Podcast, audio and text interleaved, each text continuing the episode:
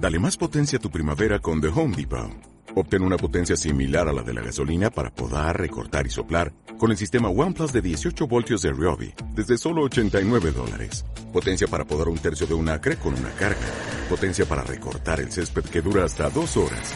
Y fuerza de soplado de 110 millas por hora. Todo con una batería intercambiable. Llévate el sistema inalámbrico OnePlus de 18 voltios de Ryobi. Solo en The Home Depot. Haces más. Logras más. ¿Quieres especular en la bolsa de la mano de un profesional? Operativadax.com. Recibe al momento en tu móvil las compras y ventas que realiza Alberto Iturralde sobre el índice DAX. Nunca ha sido tan sencillo ganar en bolsa. Operativadax.com.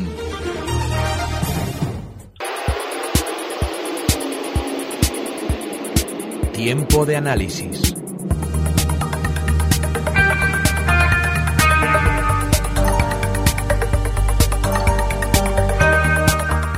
Pues tiempo de abrir también nuestras consultas, en este caso de bolsa, para nuestro experto Alberto Iturralde, analista independiente y colaborador de díasdebolsa.com. Alberto, muy buenos días. Muy buenos días, Ana. Vamos quitando incógnitas de ese mapa con el que arrancábamos 2015 y de momento los mercados parece que se lo toman bien. ¿Cómo lo ven usted? ¿Cómo lo ve usted?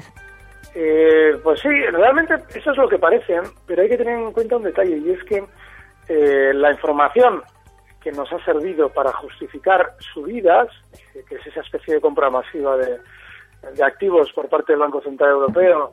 Y bueno, pues eh, todas estas noticias que hemos ido escuchando durante estos días se han producido cuando ya los mercados habían subido hasta un 9%. Desde esa publicación de noticias solamente hemos visto subidas de un 2% en el mejor de los casos. De manera que lo normal es que ese sentimiento positivo que ha generado la información, lo que en lo que derive sea más bien en freno y en recortes, de manera que hay que funcionar un poquito con el pie cambiado, es imprescindible porque hay que tener en cuenta que en el mercado cuando nosotros estamos obteniendo un dinero es que otro lo está dejando de obtener o lo está perdiendo. Con lo cual, bueno, pues lo más lógico es que salvo valores concretos, nuestros índices vayan ya frenando la subida para seguramente recortar unos índices que podrían frenar para después recortar y unos títulos concretos en donde la gente sigue intentando buscar oportunidades. Tenemos varias consultas, Alberto, así que si le parece, vamos a ir dándole salida para, para que la gente tenga las respuestas. En el caso de Francisco, nos escribe a través de redacción arroba ondainversión.com y dice que le gustaría preguntarle por varios valores. El primero de ellos es Bayer, compradas en 124, resistencia y objetivo alcista. Bueno, Bayer es el más fuerte del mercado alemán y de hecho precisamente es el que más ha empujado a la subida del DAX durante estas últimas fechas, ¿no? cuando comentábamos esa posible compra sobre Bayer, citábamos como objetivo alcista la zona 133. Yo ese es el objetivo que creo, pero ahora mismo ya tiene bastante beneficio dentro de una operación, bueno, pues eh, que ha sido limpia, porque ha subido con bastante limpieza y mm, incluso podíamos fijar el, el stop muy cerquita la zona 129 está ahora mismo Bayer cotizando en 130, esa zona 129 puede servir de un stop fenomenal. Así es que, bueno, mientras tanto, si en lugar de eh, rebasar la baja esos 129 vemos que llega al objetivo alcista en 133, también es salida. Tenemos entonces el objetivo alcista en el caso de Bayer. También preguntaba por Fresenius y por Avertis. ¿A qué precio recomendaría entrar y cuál es el stop de pérdidas? Eh, el caso de eh, Fresenius, vale, está súper alcista, eh, 50,65 ahora mismo. El problema de estos valores, por lo menos el de este en concreto, es que con esa verticalidad, el colocarle, el encontrar un soporte en el que colocar un stop es complejo. 49,25 puede servir, que ha sido los máximos que marcaba la semana pasada y que ayer ya superaba de nuevo alza. Y bueno, pues como posible eh, primer objetivo alcista para Fresenius, pues la zona 52. Ese es el objetivo. En Alertis, pues lo mismo que he comentado durante estas últimas semanas. Y es que es un valor alcista que eh, está ahora mismo, por ejemplo, lo tenemos en 17.95.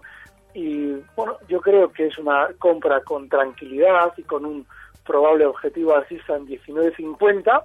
Sería una, un objetivo con mucha tranquilidad y bueno, pues el, el stop que le podemos fijar a esa operación estaría rondando los 17,20. Pero sí, es una operación tranquila. Una operación tranquila. Tenemos a Fresenius y a Vertis entonces eh, analizadas. Eh, nos quedarían dos consultas también. Eh, por un lado, Jesús nos pregunta en relación a nuestro índice, al IBEX 35. Ya decíamos que podía estar nuestros índices haciendo una frenada para hacer un, recorte, él está preocupado por los niveles. Pregunta si estaría, estaría usted apostando por superar el nivel de los 10.900 que sirvió de resistencia durante el pasado otoño o antes irá a hacer un apoyo en los soportes rotos de 10.500 o 10.100. Sí, esa es la, la segunda hipótesis es la que yo manejo, porque esa zona 10.500 es, es un soporte claro y no hay eh, nada, absolutamente nada, que nos deba hacer pensar en rupturas de los 10.900. Deberíamos escuchar información negativa sobre España para tener la confianza de que los va a romper al alza. Y sin embargo ya vemos que AENA sale a bolsa. Eso significa que eh, ellos están contemplando un escenario positivo en cuanto a los pequeños inversores que van a entrar compradores en AENA precisamente por ese escenario positivo. Con lo cual los índices no tienen absolutamente ninguna razón que apoye la ruptura al alza de los 10.900 y más bien al contrario, lo normal es que tendamos inicialmente a apoyarnos en los 10.500. Veremos si efectivamente ese apoyo es consistente y más bien no nos vamos más para abajo a donde él citaba esos 10.100, que también es una zona de soporte muy consistente. De hecho, sobre AENA ya han salido informaciones de que el tramo minorista ya estaría colocado. Nada, blanco y en botella para techos. Es decir, eh, están. Eh, de hecho, sí, claro, porque fíjate, además, AENA ha aprovechado salir a bolsa cuando eh, las compañías del sector aéreo están funcionando como un tiro. fíjate, IAG, ¿no? Qué, qué verticalidad. Vamos a Alemania y Lufthansa también ha subido mucho. Entonces, es, el escenario típico en el que una compañía sale a cotizar para luego, una vez que esté dentro del mercado, que AENA cuando esté dentro del mercado va a recortar y dejar enganchados a los inversores. Ojo, ojo, cuando alguien piensa que esta eh, salida a bolsa la ejecuta el gobierno. No, no, no, el gobierno se queda con una parte del capital suficiente como para gobernar las decisiones importantes de la compañía. Pero esto lo están sacando entre cuatro, ¿eh? Una de ellas ferrovial, es decir, esto lo están sacando manos privadas, con lo cual el negocio lo van a hacer manos privadas, con lo cual el dinero va a cambiar de los pequeños inversores a manos privadas. Mucho cuidado cuando creemos que alguien nos está dando una oportunidad de ganar dinero porque eso no existe en el mundo. Estamos ya oyendo hablar también de rebotes en el precio del crudo. ¿Usted apostaría por eh, nuevos retrocesos, por tomar posiciones en alguna compañía ligada a la energía en estos momentos? En, las compañías que tienen que ver con el petróleo, no, eh, porque han hecho la subida a la chita callando. Si te fijas, eh, bueno, ahora tenemos el petróleo en 47.71. Eh, no ha hecho, no ha hecho una subida consistente. Sin embargo, Repsol, que es la compañía en España más relacionada con el petróleo, ha subido lo que significa que tienen preparada la, además la tienen preparada fenomenalmente van a hacer lo siguiente. Seguramente va a continuar un poquito más al alza, Repsol, desde los 16,15. Hay que recordar que viene subiendo desde 14,25. Sin embargo, el crudo no ha hecho nada. No ha subido ni ha tenido ningún tipo de movimiento alcista que pudiera hacer a las petroleras rebotar con una causa justificada. Con lo cual, eh, Repsol lo que va a hacer es seguramente continuar subiendo porque no hay noticias para que suba y en el momento en el que se encuentra ya en unas zonas importantes de resistencia, los 16.50 ya empieza a ser un freno en la subida y los 17 ya va a ser eh, mucho más consistente, para pues lo normal es que en ese momento ya el petróleo haya comenzado a subir, en Repsol estén ya colocando títulos con la gran subida que han realizado y sobre todo con la excusa de que el petróleo sube.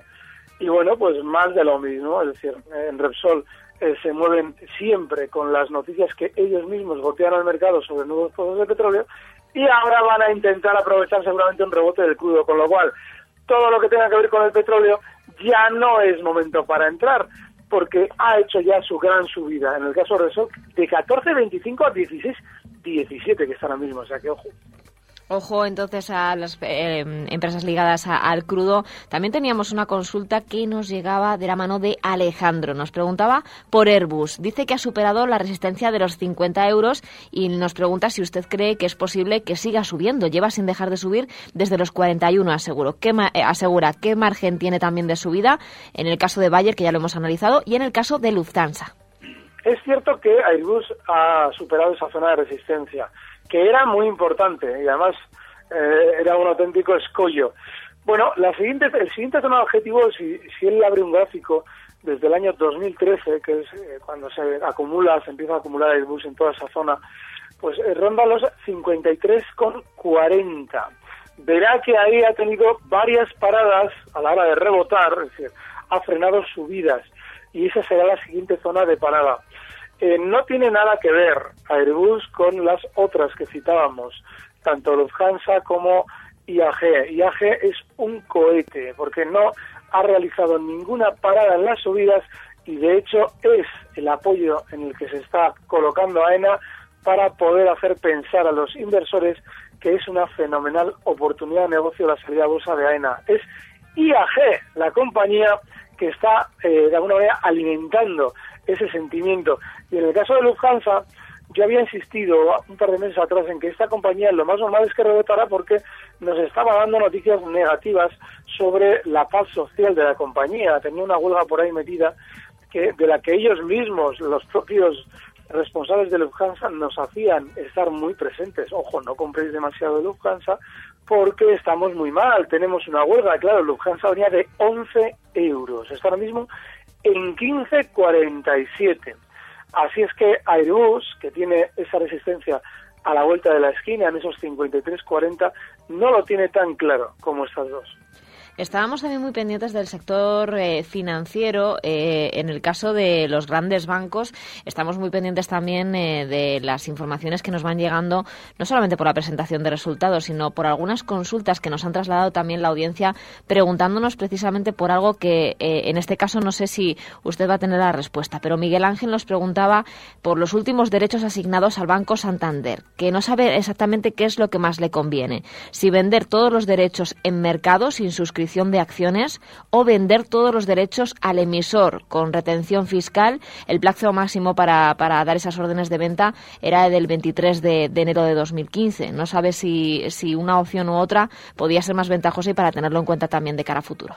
Pues no le puedo ayudar porque desconozco completamente las condiciones de esa ampliación de capital. Lo que sí tengo claro es que el precio del Banco de Santander tiene margen de subida a esa zona de 6,40 a 6,50 por encima de esa zona está todo el mundo enganchado. Así es que él verá un poquito cómo funcionan los plazos y cuál es el aumento del, eh, eh, bueno, pues del precio de los derechos con respecto a ese aumento en la cotización del Santander que es probable que veamos durante estos días. Las condiciones concretas las desconozco. Vale, el tema de los derechos del Santander lo dejamos eh, pendiente sobre la banca. ¿Alguna recomendación también para la audiencia? Hay mucha gente que, que apuesta por el sector financiero, incluso en estos momentos. Para corto plazo es buena opción eh, apostar por el sector financiero porque han tenido una caída tan fuerte que seguramente eh, ahora van a tener precisamente un rebote dejando fuera de las subidas a aquellos que eh, vendieron en pánico.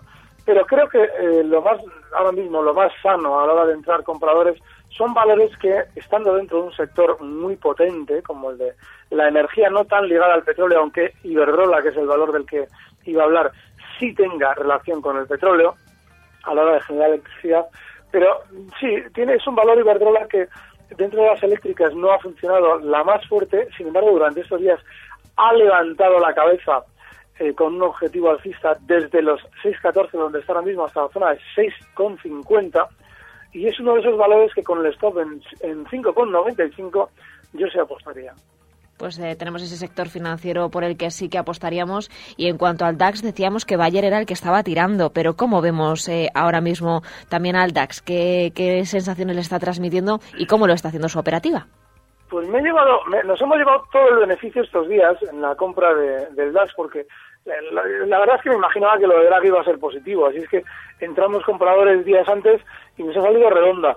Pero aunque creo que el DAX de aquí a unas semanas visitará seguramente a zonas de 11.200, hay que recordar que está ahora mismo en los 10.800, sí creo que eh, lo lógico es que ahora mismo y de manera inmediata tengamos una parada en la subida precisamente por esa, ese sentimiento tan positivo que comentábamos al comenzar hoy, ¿no? Así es que, bueno, estoy pensando, tentando un poquito la opción de liquidar esos largos y bueno, pues eh, por ahora sí, habíamos tenido una temporada un poquito más delicada a final de año y ahora la cosa ya va sobre ruedas como debe. Eh, eh, tenemos una última consulta de Rosa, nos acaba de llegar en estos momentos hablando de los índices americanos. Dice si podría darle niveles a vigilar tanto en el Dow Jones como en el, en el S&P 500 para el corto plazo. Bueno, el Dow Jones lo tiene fácil porque, de hecho, esa zona 10.800 que ha frenado las subidas, esa es resistencia si observa un gráfico de los últimos dos meses, verá que está especialmente lateral. Con lo cual, nada, hay que acotar el movimiento lateral. Es decir, la parte superior son 10.800 y por abajo tiene claramente los 17.300. Esas serían las zonas que eh, habría que vigilar en este índice. El SP500 también está especialmente lateral y la parte inferior, eh, tenemos al índice cotizando ahora mismo en los 2057, la parte inferior son 1990 y la superior justo los 2080. Tenemos esos niveles entonces de los índices americanos también a vigilar. Eh, cuidado con esos movimientos que podrían dar señales de, frenazo y de giro a la baja, como decíamos en la apertura. Alberto, tenemos las consultas de hoy resueltas. Redacción arroba ondainversión.com para todos aquellos que quieran trasladarle las consultas para el próximo martes, darle salida. Muy atentos a los mercados, muy atentos a las noticias, que no nos den gato por liebre, Alberto, y que tenga usted muy buena semana. Muy bien, muchísimas gracias. Un fuerte abrazo. Recibe al momento las operaciones de Alberto Iturralde vía SMS en tu móvil. Operativa DAX.com.